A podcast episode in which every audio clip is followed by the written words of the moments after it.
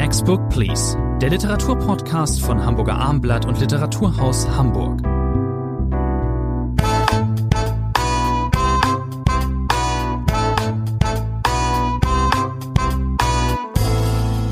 Eine neue Folge.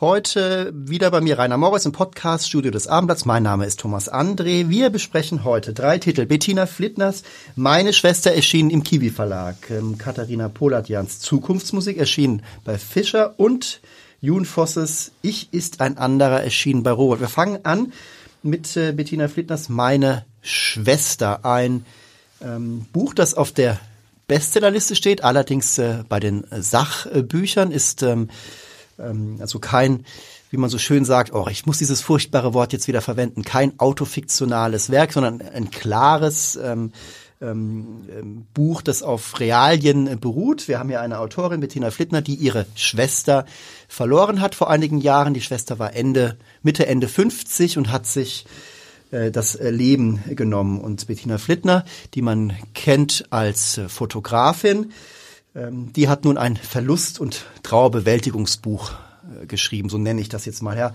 Moritz, wie haben Sie das Buch gelesen?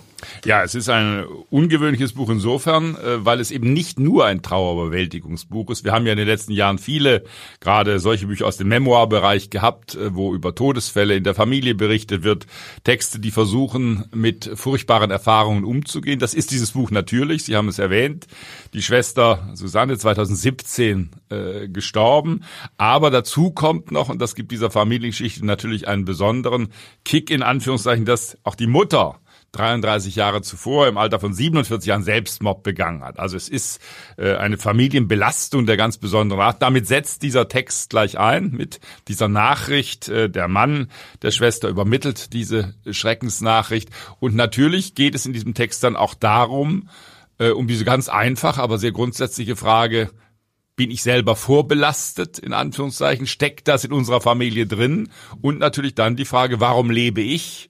Und warum lebt die Schwester nicht mehr? Das ist der eine Strang des Buches. Der andere, das gehört aber zu diesem Buch natürlich genauso dazu, ist, dass es eine Rückreise, wenn man so will, ist in die Bundesrepublik, in die alte Bundesrepublik ist. Das heißt, es ist eine besondere Familie, die hier geschildert wird. Manche werden beim Namen Flittner aufhorchen. Das ist die große Pädagogenfamilie. Wilhelm Flittner, Andreas Flittner, berühmte Pädagogen des 20. Jahrhunderts. Die sind hier eng verbunden mit der Familie. Deren Geschichte wird auch erzählt. Das heißt, es sind die Ausflüge zu den Großeltern nach Celle, nach Tübingen. Dort residiert Wilhelm Flittner, der große Pädagoge. Das gehört übrigens auch zu den lustigen Szenen dieses Buches. Wilhelm Flittner schreibt sehr gerne über Kinder natürlich, wie es sich gehört als Pädagoge, kann aber mit Kindern gar nicht gut umgehen. Das heißt, wenn der Besuch kommt, sehnt sich Wilhelm Flittner vor allem danach wieder in seine Bibliothek, in sein Arbeitszimmer zu verschwinden und ja nicht mit realen Kindern belästigt zu werden. Also dieses Buch ist zweierlei, eine Trauerverarbeitung, wie Sie es gesagt haben, aber eben auch eine Geschichte einer ungewöhnlichen Familie. Das muss man dazu sagen, eine Familie, die ungewöhnlich gelebt hat. Auch die Eltern Eltern ungewöhnliches Leben geführt haben und eben diese Geschichte der Bundesrepublik.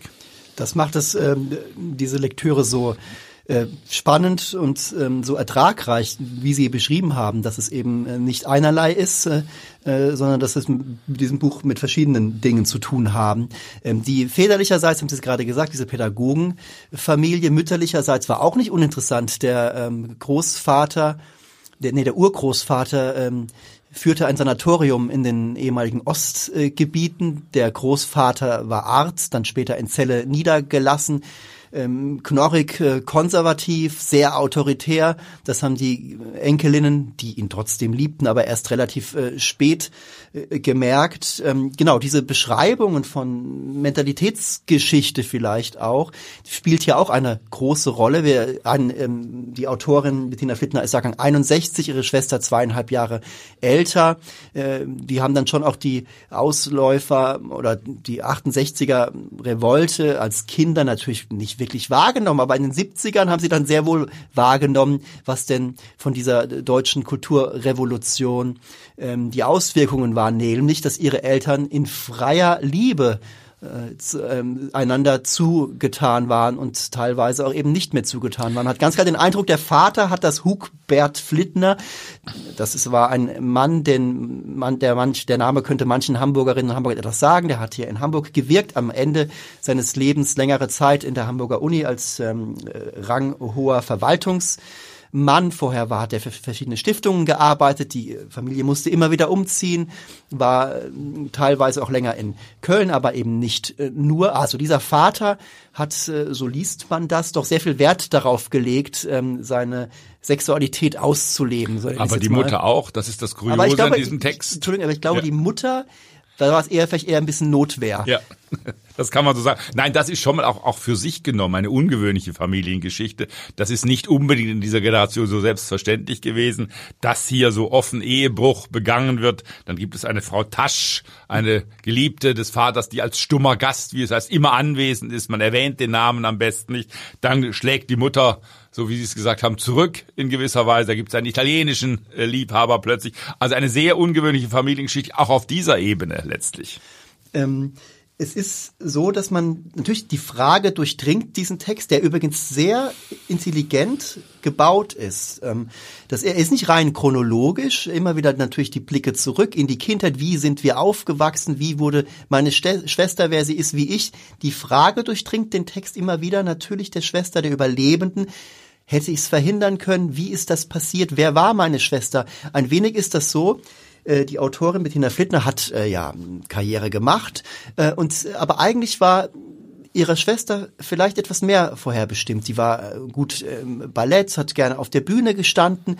Der Vater setzte große Hoffnungen in sie aber auch nicht allzu große. Man kann jetzt nicht sagen, dass sie überfrachtet wurde mit Erwartungen, würde ich jetzt behaupten. Man weiß es nicht. Aber sie hat aus ihrem Leben eigentlich nichts gemacht. Nein, das ist die Frage des Erfolges. Genau. Die eine Schwester ist erfolgreich. Sie haben es gesagt, die andere nicht. Warum ist das so? Genauso wie die Frage, die ich vorhin benannt habe. Warum stirbt die eine? Warum überlebt die andere? Diese eigentlich nicht beantwortbare Fragen spielen natürlich eine wichtige Rolle um auch der Schwester nochmal nachzuspüren, sie besser zu verstehen letztlich nach ihrem Tod. Es geht nicht nur darum, dass man eben sagen kann, ja, wir haben die, ich habe die Depression nicht geerbt, meine Schwester eben schon, sondern die Schwester war ähm, eben auch äh, in Hamburg äh, zuerst äh, Fitnesstrainerin sehr lange, dann wurde sie dort entlassen, dann hat sie ein, ähm, ein Kleidungsgeschäft geführt, hat diesen Job dann auch verloren und hat dann eine Lebensangst gehabt. Sie hat Angst gehabt vom Jobcenter, wie es dann später irgendwann mal hieß, das Arbeitsamt. Und äh, ihre Schwester hatte Anteil dran genommen, aber es war auch Nähe und Distanz. Die Schwester hat ihr eigenes, hat ihr eigenes Leben äh, und hat äh, vielleicht, das sagt man sich dann wohl immer, nicht richtig hingehört. Hätte ich das noch verhindern können? Das ist, und man merkt dann eben auch, dass dieser Buch, das Buch vom Schmerz durchzogen ist. Aber es ist letzten Endes immer in einem eher rational nüchternen Ton äh, gehalten und ähm, es gibt auch teilweise, ähm, ähm, muss man auch mal ein bisschen schmunzeln. Es gibt ja eine Szene, wo welche Szene fällt Ihnen am meisten, äh, wo haben Sie am meisten schmunzeln müssen? Es gibt ja eine Szene, da spielt der Großvater eine Rolle, der schaut gerade Fernsehen. Wen sieht ihr im Fernsehen? Das ist natürlich ein wunderbarer Reflex. Bettina Flittner ist die Ehefrau, wir haben das glaube ich noch nicht gesagt, von Alice Schwarzer seit einigen Jahren und Alice Schwarzer spielt eine Nebenrolle. Sie spielt eine Nebenrolle in der Gegenwartshandlung, als es darum geht, äh, als die Todesnachricht kommt. Da ist sie an der Seite von Bettina Flittner, aber sie ist eben, Sie haben es gerade gesagt, im Rückblick Rückblick auch zu sehen in den 70er Jahren, als äh, Alice Schwarzer sozusagen mit Aplomb auf die Bühne trat und dann schaltet der Großvater den Fernseher aus mit dem sinngemäß dem Satz, er will dieses Flintenweib äh, nicht sehen. Das ist natürlich ein sehr schöner ironischer Reflex, wie dieses Flintenweib dann Jahre später in die Familie Einzug halten wird. Also der Text hat, ich glaube, Sie haben das hier richtig beschrieben, genau diese Mischung aus Betroffenheit natürlich, aus Verstehen wollen. Das heißt an einer Stelle, ich versuche dem nicht Begreifbaren etwas Begreifbares abzuringen. Das ist natürlich dahinter, was ist mit diesen beiden Selbstmorden, die Mutter Mutter bringt sich um die Schwester, bringt sich um, das ist das eine, aber trotzdem schlägt der Text eben keinen larmoyanten Ton an, sondern hat immer wieder diese Familiengeschichten, dieses Verstehen wollen, auch was waren wir für eine eigenwillige, für eine komische, auch skurrile Familie in viel. Und das tut dem Text sehr, sehr gut, auch dieses Sprunghafte in der Chronologie, weil dadurch äh, ist dieser Schmerz immer wieder nicht aufgefangen, nicht erledigt, aber doch anders eingebettet.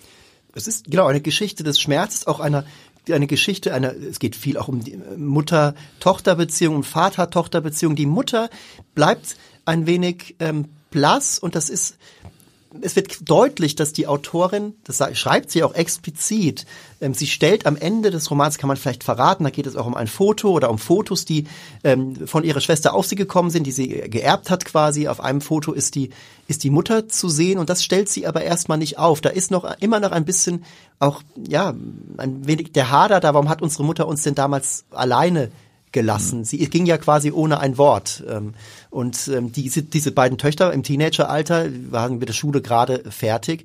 Die waren schon relativ früh auf sich alleine gestellt, weil die Eltern ihre, nicht nur ihre Libido, einfach ihr Leben leben wollten und das ähm, scheint doch ein gewisses, ein hartes Unterfangen war gewesen zu sein. Auch eine teilweise. privilegierte Familie, man ist nach New York umgezogen für eine Weile, man war in Paris, äh, äh, Capri spielt eine Rolle, das heißt, man hat durchaus Reisen auch unternommen, die nicht alle in dieser Zeit unternommen haben. So ist es. Also, das ist eine, wie ich finde, eine äh, lohnenswerte Lektüre, liest man nicht ähm, aller Tage. Ich äh, bin bei Bettina Flittner und dem Buch Meine Schwester bei acht Punkten. Wir haben heute viele gute Bücher. Ich gebe gute sieben Punkte für dieses Buch. Kommen wir zum zweiten Titel heute zu äh, einer Autorin, die in der ehemaligen UdSSR geboren ist, Katharina Polatian. Ihr aktueller Roman heißt Zukunftsmusik. Man kann sie hier in Deutschland auch als äh, Schauspielerin schon wahr genommen haben, aber ein bisschen profilierter ist sie, glaube ich, als Autorin. Sie war jetzt mit diesem Roman in Leipzig für den Belletristikpreis nominiert. Ich war, muss ich sagen, ich hätte mir schon vorstellen können, sie den Preis auch äh, bekommt. Andererseits, vielleicht ist es so, es ist ein Roman, der äh, mit äh, sehr viel mit Russland äh, zu tun hat. Vielleicht war es auch zu naheliegend den Jurorinnen und Juroren, kann, kann auch sein. Ähm, genau, um was geht es? Wir sind äh, Mitte der 80er Jahre ähm, in Sibirien, in, ähm, also nicht keineswegs in Moskau, ähm, in einer Metropole, sondern wirklich auch äh, im ja, Sibirien. Weiter draußen geht fast nicht. Es ist mal wieder ein Generalsekretär gestorben. Ich musste ein bisschen nachgucken. 85 denken, wissen wir natürlich Gorbatschow. Der Name spielt, kommt, wird nie genannt. Aber Anfang Mitte der 80er Jahre sind innerhalb kürzerer Zeit zwei äh, Generalsekretäre gestorben. Äh, Aber es hat doch den Vorteil, Herr André, dass wir jetzt wieder uns an den Namen Tschernenko erinnert haben. Der war ja nur sehr kurz im Amt, der genau. war schon krank, als er ins Amt kam. Die lebten sehr ungesund Und teilweise. Jeder Tschernenko ist äh, im März 1985 gestorben. Es ist mit diesem Roman ja etwas Merkwürdiges. Das ist eine Versuchung natürlich äh, unserer aktuellen Zeit. Äh, seit dem Kriegsausbruch äh, in der Ukraine, seit dem russischen Überfall werden natürlich manche Bücher äh, als prophetisch gesehen, als Buch zur Zeit.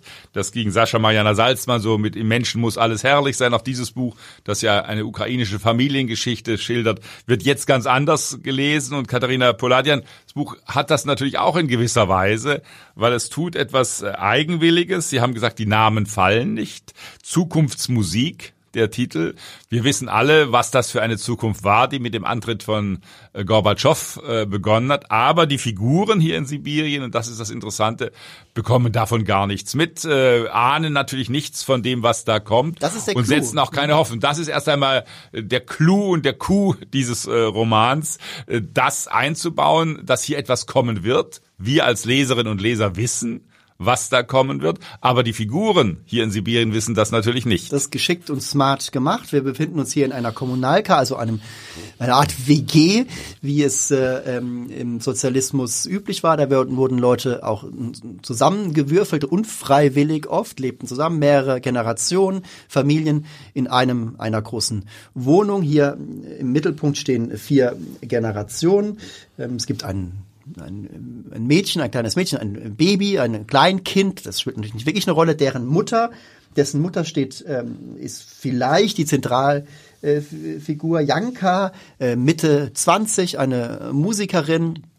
Und dann gibt's noch deren Mutter und Großmutter, leben auch alle da. Die Großmutter arbeitet als Hebamme ähm, die Mutter, was macht die nochmal? Ist mir gerade entfallen. Jedenfalls äh, wohnt die natürlich auch mit da und deren Schicksale ist miteinander verwoben, klar. Äh, und wir begleiten sie über einen Tag durch einen, durch den sozusagen sozialistischen Alltag. Und es ist eben kein Text, das könnte man lesen. Sie haben gerade äh, die wichtigsten. Die Mutter arbeitet im Museum, jetzt fällt mir wieder an. Die genau, im Museum für Natur- und Völkerkunde, wo ein merkwürdiger Direktor im Amt ist, der alle möglichen Hobbys hat, der merkwürdige erotische Zeichnungen hinterlässt. äh, das dürfte ich mir im Literaturhaus nicht erlauben, denn ich wäre sofort gekündigt. Der Mann darf da immer noch agieren. Äh, aber nein, äh, wie Sie gerade auch die Akteure geschildert haben und die Örtlichkeiten geschildert haben, könnte man denken, das muss ja mindestens ein 600 Seiten Roman werden. Vier Generationen. Sie haben die äh, Urgroßmutter, Großmutter, Tochter, Enkelin äh, gerade eben genannt. Dann noch diese verschiedenen Schauplätze. Wir haben diesen Ort in Sibirien, da gibt es eine Glühbirnenfabrik, das ist ganz wichtig. Da gibt es dieses Museum, Sie haben es gesagt. Es gibt äh, ein Krankenhaus, es gibt aber auch ein Institut, wo merkwürdige Tests mit Erdanziehungskraft Tests, die auch nicht immer gut ausgehen, äh, durchgeführt werden. Und es gibt eben diese Gemeinschaftswohnung, diese Kommunalka, das kann übrigens Katharina Polatia natürlich sehr gut äh, beschreiben. Dieses Chaos der unfreiwilligen Wohngemeinschaft, das waren ja Gemeinschaftswohnungen, die aus der Not geboren worden sind, aus Wohnraummangel äh, lange zuvor in der Sowjetunion entstanden sind. Und die Alltagsqual, die Alltagsquerelen dort, der Kampf ums Bad, der Kampf um die Klobrille, jeder hat seine eigene Klobrille, allein das ist eine der großartigen Szenen dieses Buches. Das alles äh, könnte, wie gesagt, für andere Autorinnen und Autoren ein Stoff sein von 600, 800 Seiten, ganz mühelos. Aber wir haben es hier, glaube ich, mit 220 Seiten oder 200 äh, zu tun in Zukunftsmusik. Das hat sehr viel und das ist für mich ein großes, ein großer Pluspunkt dieses Buches mit der Sprache zu tun, mit einem gewissen lapidaren Ton, der ganz einfach einherkommt. Das heißt, da wird nichts ausgewalzt, sondern wir sind bei diesen Figuren, äh, wir sind bei dieser Tochter Janka, die Musiker werden will, auch das ein wichtiger Strang des Buches. Aber alles wird eben nicht plattgetreten, sondern bleibt in der Andeutung in dieser absoluten Gegenwart. Man nennt es dann oft skizzenhaft. Man kann auch sagen, dass vieles hier sehr dicht geraten ist, dass die Autorin eben nicht viel braucht, dass sie genau die richtige Szenerie, genau die richtigen Szenarien auffährt, um etwas über ihre Figuren zu erzählen. Es gibt dort noch den Ingenieur, der arbeitet, der auch in dieser WG wohnt, der arbeitet in diesem Institut, ähm, ein etwa 50 Jahre alter Mann, der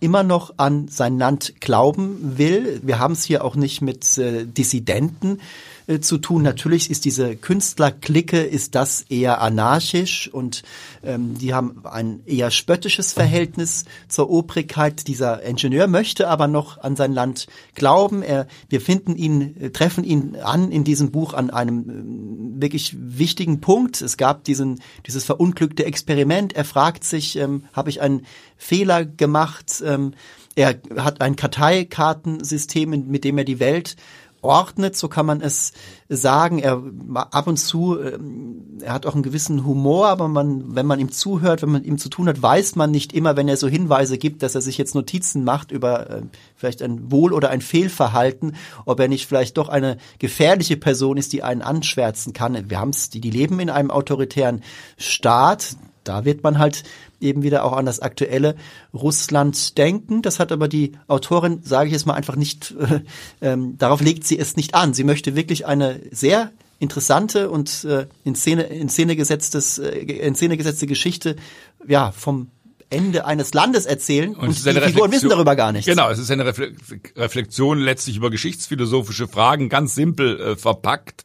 Wann bekommt man etwas mit von einem Zeitenwandel? Diese ganz einfache Frage steckt natürlich in diesem Buch drin. Ich habe es am Anfang gesagt, immer mit der Haltung heutiger Leser, die natürlich äh, eine ganz andere Perspektive darauf haben, weil wir alle wissen, was nach 1985 in der Sowjetunion äh, geschehen ist, was mit Gorbatschow angestoßen wurde letztlich und wo wir heute stehen. Und die Figuren, Sie haben es gesagt, gehen ganz unterschiedlich damit um. Manche ironisch gebrochen. Im Kosmos können wir alles, auf der Erde nichts, heißt es an einer Stelle mal. Diese Liebe, äh, in den Kosmos zu fliegen äh, in Russland spielt natürlich auch eine Rolle. Also es wird ganz unterschiedlich damit umgegangen. Es gibt die Propagandisten, die immer noch äh, glauben, dass hier ein großer äh, Staat äh, am Werk ist. Aber eben alle haben eben keinen Blick nach vorne, alle haben keinen Blick in die Zukunft. Und das füllt diesen Roman auf sehr intelligente Weise aus. Der hat leicht surrealistische Züge noch. Es wurde in Rezensionen natürlich, das war so sicher wie das Abend in der Kirche, wurde abends wurden Tolstoi oder auch Tschechow genannt, dass der Ton ein wenig daran erinnert. Ich gehe auch davon aus, dass die Autorin weiß, äh, in welcher Tradition sie schreibt. Das macht sie wahrscheinlich aber auch ein bisschen augenzwinkernd, wie man sagt. Also das ist ein Buch ähm, durchaus wie aus einem Guss. Habe ich wirklich gerne gelesen. Es ist Figuren getrieben. Die Figuren halten einen alle bei der Stange. Es gibt ja auch einen gewissen Spannungseffekt am Ende. Und wir haben es jetzt mehrere Male gesagt, diesen Clou, dass wir als Leser, Leserinnen und Leser mehr wissen über das, was dort eigentlich im Gange ist, als die Figuren selbst. Herr Maus, wie viele Punkte geben Sie? Gute sieben Punkte. Ich bin auch bei guten sieben Punkten. Kommen wir zum letzten äh, Titel heute, zu Jun Vosses Ich ist ein anderer. Das ist ähm, wir haben ja den ersten Band dieses Projekts, dieses aktuellen Erzählprojekts äh, von Jun Fosse auch hier besprochen. Das ist jetzt der zweite Band. Wir haben damals schon gelernt, was eine Heptalogie ist. Sieben Bücher, sieben Bücher. Ein, oder sagen wir mal sieben Teile, denn es wird in ja. drei Büchern, äh, genau, es wird in drei Büchern erscheinen. Das ist das zweite, aber es sind sieben Teile. Hier haben wir jetzt die Teile drei bis äh, fünf. Äh, der erste Band hieß der andere Name, nun ist ich ist ein anderer. Natürlich denkt man da an Rimbaud. Ähm, warum? Ich frage mal, wir haben äh, wir haben diesen ersten Band beide schon sehr gerne gelesen. Ich erinnere mich noch an die Punktzahlen. Sie gaben damals neun, ich gab acht. Äh, bei einer, wenn zehn die höchste Punktzahl ist, waren wir da schon relativ gut mit ähm, dabei. Ähm, wir haben äh, trotzdem uns klar entschlossen, diesen Band nochmal zu machen, weil wir, glaube ich, beide sehr daran interessiert, wie geht's hier eigentlich äh, weiter. Haben Sie diesen Band äh, genauso gerne gelesen wie den ersten? Ja, wobei das Merkwürdige an dieser und diesem Band hat diese Übersetzung von Hinrich Schmidt-Henkel, den Namen müssen wir erwähnen, ja. weil der Mann hat Großes geleistet, hier auch wieder. Äh, es ist gar nicht so einfach zu sagen, wo bin ich in diesem Buch. Das ist eine Leseerfahrung, die man sofort hat nach wenigen Seiten. Ich habe dann den alten Band, den ersten Band, der andere Name, äh, mir wieder äh, neben den Schreibtisch äh, gelegt, weil es ist wie ein einziger Erzählfluss. Das heißt, wir haben Episoden, wo ich jetzt nach zwei, drei Wochen der Lektüre dieses zweiten Bandes gar nicht mehr sagen könnte, sind die in Band 1 oder Band 2? Wahrscheinlich sind sie in beiden Bänden, denn wir haben eine große Wiederholungsstruktur. Äh, Jon Fosse ist ein Autor, der auf nichts weniger Wert liegt als auf das, was man klassisch einen Plot nennt, einen Spannungsbogen nennt, sondern wir haben immer wieder äh, diese Mischung, das haben wir im ersten Band ja auch schon gerühmt und gepriesen, dass wir ein kleines Arsenal an Figuren haben. Wir sind irgendwo in der Nähe von Bergen, in der Provinz in Norwegen. Da gibt es diesen Maler Asle. Der hat eigentlich kaum Bekanntschaften, der schlägt sich ganz gut durch, seine Bilder verkaufen sich, hat einen Galeristen, den er ab und zu besucht, den Galeristen Bayer, er hat einen Bauern aus der Nachbarschaft, äh, mit dem redet er ein bisschen. Nicht wirklich Substanzielles und dann gibt es, das ist immer noch diese gleiche merkwürdige Komponente wie im ersten äh, Band, es gibt diesen ja, eine Art Doppelgänger in der Stadt. Also das kann man sehr schnell so deuten. Ja, hier äh, beschreibt einer sich, wenn Sie so wollen, dieser Maler, und dann sieht er den Doppelgänger und das ist sozusagen sein abgeglittenes Ich wenn man so will. Was hätte aus mir werden genau. können letztlich? Also, äh, wenn Sie mich jetzt fragen würden, was ist in Teil 1, was ist in Teil 2 äh, wirklich passiert? Er fährt in die Stadt. Es wird mit unglaublicher Langsamkeit wieder erzählt und das ist ein großes Merkmal, auch für mich Qualitätsmerkmal dieser Romane. Das ist ja interessant. Bei mir war das so, Herr Moritz, dass ich ähm, überrascht war bei dem Durchlauf, den man hier so als professioneller Romanprüfer hat. Da geht einem doch auch manchmal schon mal verloren äh, ähm, manche Handlungsbelange, äh, die Romane angeht. Ich weiß zum Beispiel relativ oft das Ende eines Romans recht schnell nicht mehr, was klar ist. Das ist natürlich so, dass wir in Rezensionen, die wir verfassen oder auch hier im Podcast das Ende oft nicht verraten wollen. Und dann merke ich es mir auch sozusagen gar nicht.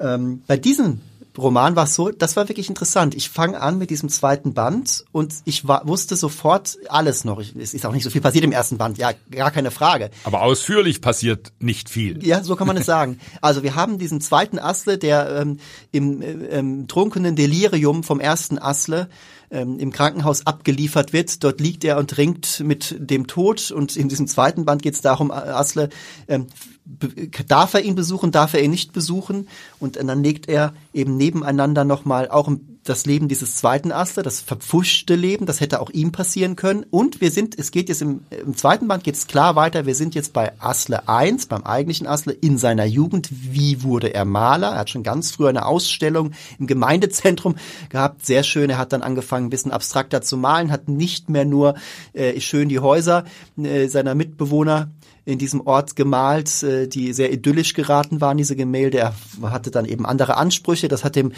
dem Chef dieses äh, Gemeindezentrums noch nicht mehr so ganz so gut gefallen. Er durfte trotzdem ausstellen, hat dann dort seinen Galeristen kennengelernt. Also die, die äh, ähm, Geschichte Asles, wie, wie er wurde, wer er ist, wird dann nochmal ausgebreitet, wie er dann umzieht äh, in, die, in die Stadt, auf der, auf der Kunstschule genommen wird. Es ist der Stil, ist es der einem wieder irre bei der Stange hält, der, der, der einfach, der diesen Sog, ein ähm, ganz einfacher reduzierter Stil ohne Punkte, das sollte einem aber nicht abschrecken. Das, das klingt ist, schlimmer als es ist. ist definitiv. Ähm, dieses repetitive, ähm, dieser wie ein, ja, ich habe es mal glaube ich so formuliert, wie ein, das ist so wieder ein ganz gleichmäßiger Wellengang dieser Roman. Genau, das passt natürlich zu dieser Landschaft. Auch es ist natürlich eine Landschaft, in der auch nicht viel los ist letztlich. Deswegen auch immer wiederkehrende Motive. Da gibt's die Schwester des Bauern, da gibt's die Einladung, die ausgesprochen. Dieser Bauer, gar nicht so tump, wie er wirkt, er darf sich immer ein Bild mitnehmen. Er will dann immer ein besonderes Bild haben. Da gibt's einen Kampf zwischen den beiden. Welches Bild darf er mitnehmen? Dann gibt es diese eine äh, Bild, dieses eine Bild, das kennen wir schon aus dem ersten Band. Eine Art Andreaskreuz ist da gemalt, zwei Striche eigentlich. Nur was hat es mit diesem Bild auf sich. Und wir dürfen, glaube ich, nicht verschweigen, wenn wir diese Ereignislosigkeit dieser Prosa rühmen. Man darf an Samuel Beckett auch denken, an dessen Prosa. Man darf an Thomas Bernhard in gewisser Weise manchmal sicherlich auch denken, wenn man Jon Fosse liest. Aber was eben auch eine wichtige Rolle spielt, das ist durchaus verstörend, weil das auch in der Gegenwartsliteratur nicht so häufig vorkommt, ist die religiöse Komponente dieser Romane. Meister also Eckhart wird zitiert. Genau, hier wird äh, Mystizismus betrieben. Hier haben wir plötzlich mit diesen Bildern eben nicht nur diese sehr rudimentäre Gegenwartshandlung mit den Rückblicken in die Vergangenheit, Sie haben es äh, berichtet gerade, sondern es ist immer auch eine Art transzendente Erweckung, die hier angestrebt wird, zumindest die in diesen Bildern auch steckt. Und das ist ungewöhnlich, weil man das von Gegenwartsliteratur eigentlich kaum erwartet. Ich weiß nicht genau, wo es hinführt. Äh, was wir im dritten Band in den beiden letzten Büchern äh, dieses Projekts, was uns da ähm, noch erwartet. Ich sehe es wie Sie, das ist ein gewisse Weise vielleicht auch ein Solitär gerade, das ist ungewöhnlich, liest man nicht so oft. Ich warte, lieber Herr Moritz, durchaus darauf, dass Sie Jon Fosse hier ins Literaturhaus nach Hamburg holen. Da wäre ich sofort dabei. Das ist nicht ganz einfach. Es gibt ja noch diese Verbindung. Wir haben sie ja beim ersten Mal gesagt, dass Karl-Ove Knausgard ja sein Schüler äh, war. Genau. Das ja. kommt in einem der Knausgard-Bände vor, wie er so viel älter ist äh, Jörn Fosse gar nicht, aber in Bergen an der Universität hat Knausgard bei Fosse äh, gelernt, in Anführungszeichen. Das kann man auch gut nachlesen. Nein, ich glaube, was äh, mein Fazit wäre, ich bin auch sehr gespannt auf den dritten Band. Gespannt ist fast das falsche Wort natürlich für diese Bücher, weil wir ahnen schon, wir werden vieles wiederfinden, auch in diesem dritten äh, Band, was wir jetzt schon kennen. Aber wir sehen hier, ich glaube, das muss man so deutlich sagen, einen Großen der Weltliteratur. Äh, nicht umsonst wird Jörn Fosse gelegentlich auch für den Nobelpreis äh, schon gehandelt. Das spürt man auf jeder Zeile. Das ist keine Prosa, die man so wegliest. Natürlich, man muss sich einlassen auf diesen Ton, auf diesen Rhythmus äh, vor allem. Dann sieht man aber sofort, da ist ein großer am Werk. Für mich immer war diese Lektüre sehr willkommen. Ich habe es nicht am Stück gelesen, aber dieses Meditative. Man kommt äh, teilweise gut runter und auch wenn es immer eine leicht dunkle Anmutung hat. Wir sind hier auch im Winter, natürlich Skandinavien, da sind so die Klischees, die man äh, so hat, ähm, ist es trotzdem, äh, ich würde sagen, eine beglückende Lektüre. Ich bin wie äh, bei ähm, Band 1 wieder bei satten acht Punkten. Und ich will ein bisschen variieren, ich gebe auch acht Punkte und nicht neun wie beim ersten Mal. Liebe Zuhörerinnen und Zuhörer, das war die neue Folge von Next Book Please. Rainer Moritz und ich verabschieden uns von Ihnen und wünschen wie immer gutes Lesen.